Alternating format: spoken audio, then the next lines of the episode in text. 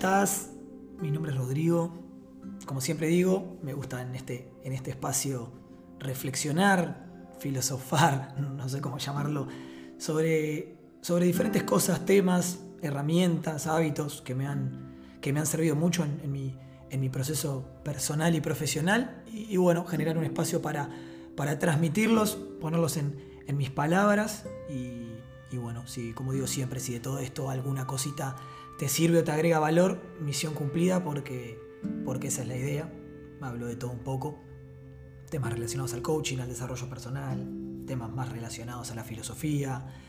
Pero en fin, lo que trato de hacer es ponerlos un poquito en mis palabras, contar qué es lo que ha hecho sentido o ha resonado ese tipo de cosas conmigo y a partir de ahí cómo podemos entre todos desarrollar una, una mayor conciencia colectiva que creo que, que, al final del día es lo que, es lo que importa.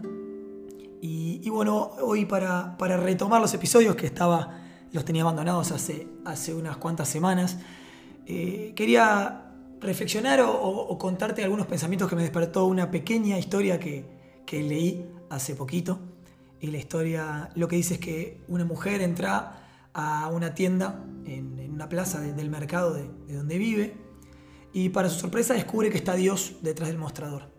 Y acá una pausa y digo, para que esto haga sentido contigo, eh, imagínate a Dios, imagínate a la energía del universo, imagínate a lo que quieras llamar, no necesariamente hay que ser religioso para que esta, esta historia cobre sentido. Yo, si los que me conocen saben que no soy una persona particularmente religiosa, pero bueno, tomo la esencia de, la historia y lo llevo al plano, si se quiere, más del universo, de la energía, de cualquier cosa que, que sientas que es superior a nosotros. No te pierdas en la palabra Dios, sino que quédate con la con el contenido. Y bueno, descubre que está Dios detrás del mostrador y ella le pregunta, bueno, ¿qué vendes en esta, en esta tienda? Y Dios le contesta todo lo que el corazón desee. Y esta mujer, casi sin, sin poder creer lo que estaba oyendo y casi sin pestañear, empieza ¿no? a pasar toda su lista de, deseos y le dice, bueno, deseo que haya paz, que haya amor, felicidad, sabiduría, la ausencia de todo temor y de todo dolor. Y, y bueno, no solo para mí, sino para todo el mundo. Y aquí es donde Dios se ríe un momento, se sonríe y le dice, creo que no me has entendido, aquí no vendemos frutos, vendemos únicamente semillas.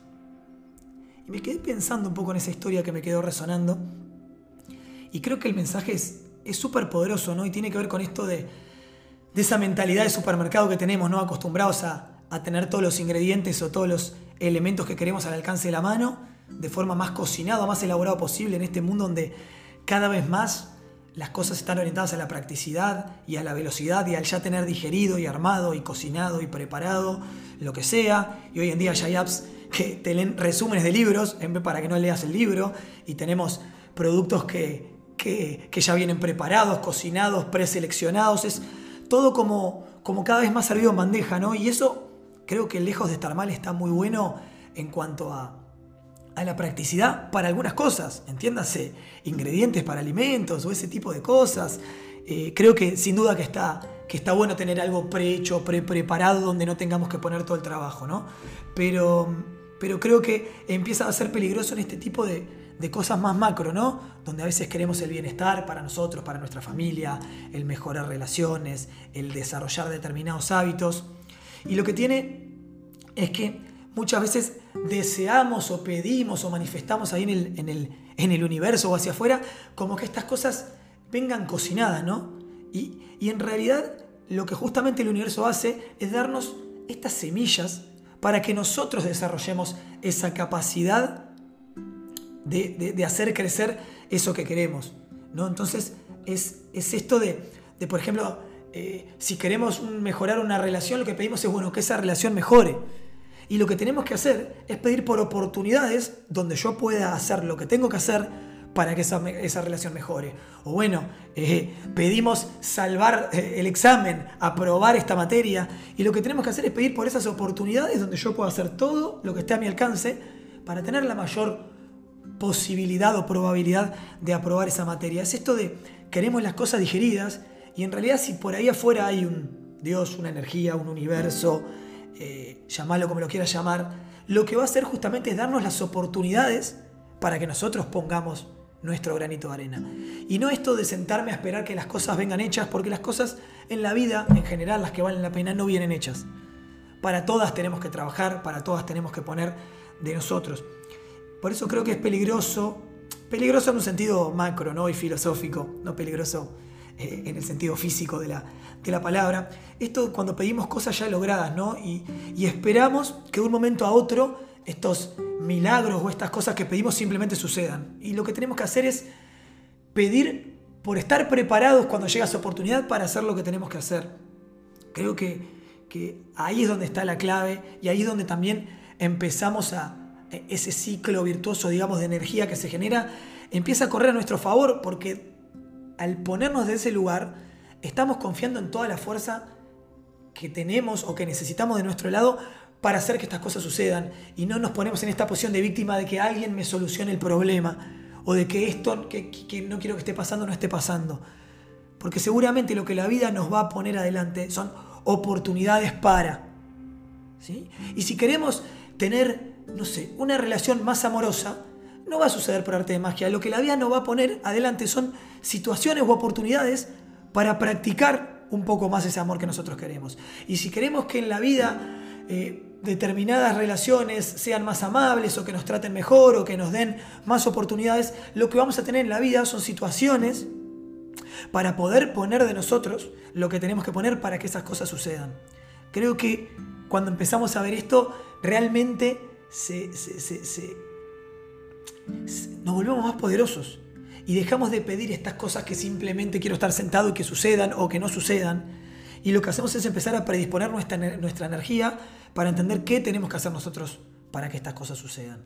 Por eso creo que es importante este, en esta historia, ¿no? volviendo a la historia, este cambio, este concepto de, de aquí no vendemos frutos, vendemos semillas. Y la vida en general no te va a dar los frutos, te va a dar las semillas. Y esas semillas, por supuesto, hay que enterrarlas, hay que ponerles agua, hay que darles luz, hay que ir a chequear cómo están, hay que ver cómo podemos trabajar la tierra alrededor para que, para que ese fruto luego crezca. Pero es esto de dejemos de pedir el fruto y empecemos a valorar cuando tenemos la semilla. Y si empezamos a mirar un poco hacia adentro y si empezamos a practicar un poco la, introspección, lo que vamos a ver es que siempre tenemos las semillas con nosotros. ¿Para qué? Para lo que sea que quieras. Para desarrollar o mejorar esa relación, para poder encarar esa conversación que tenés que encarar hace tiempo, para poder trabajar un poco en vos y en tus hábitos, en tu cuerpo, en cómo te alimentás, en cómo te relacionas con los demás, en cómo te manejas con tus obligaciones, siempre vamos a tener la semilla a mano. El problema no es que no tenemos la semilla, el problema es que muchas veces queremos el fruto. Queremos que esté cocinado, queremos que esto sea rápido, queremos que alguien lo maneje por nosotros y me lo traiga hecho. Y la realidad es que si vos querés una mejor relación, vos vas a tener que ser mejor. Si vos querés que el mundo se comporte de una manera más justa contigo, vos vas a tener que empezar a tener una actitud más justa con el mundo. Porque primero en la vida hay que dar. Primero en la vida hay que poner. De nuestro lado hay que invertir. Sin la, sin la, seguridad de que vamos a recibir eso que queremos del otro lado. Pero la seguridad que sí vas a tener es que si no pones de vos, eso que querés que, que pase del otro lado no va a pasar. Primero hay que dar, primero hay que poner, primero hay que sembrar, Primero hay que trabajar esa semilla para recibir el fruto. Dejemos de pedir el fruto, dejemos de pedir el plato cocinado y trabajemos los ingredientes, preparémoslo, pongamos lo que hay que poner para alcanzar ese plato cocinado.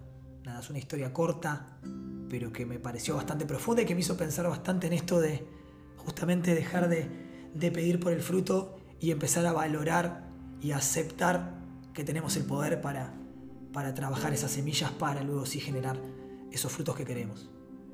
Espero que esta corta pero poderosa para mí, por lo menos historia, eh, haya resonado también contigo y, te invito a reflexionar un poco de esto, ¿no? En qué cosas estás pidiendo que vengan preparadas o que ya terminen o que sean de determinada forma y cuando eso no está sucediendo te está frustrando y de repente lo que hay que ver es que podés empezar a hacer vos para llegar a eso que querés llegar. Es como tomar las riendas de lo que podés controlar, de lo que sí está de tu lado de la cancha, para poder sí luego sembrar y cosechar eso que querés del otro lado.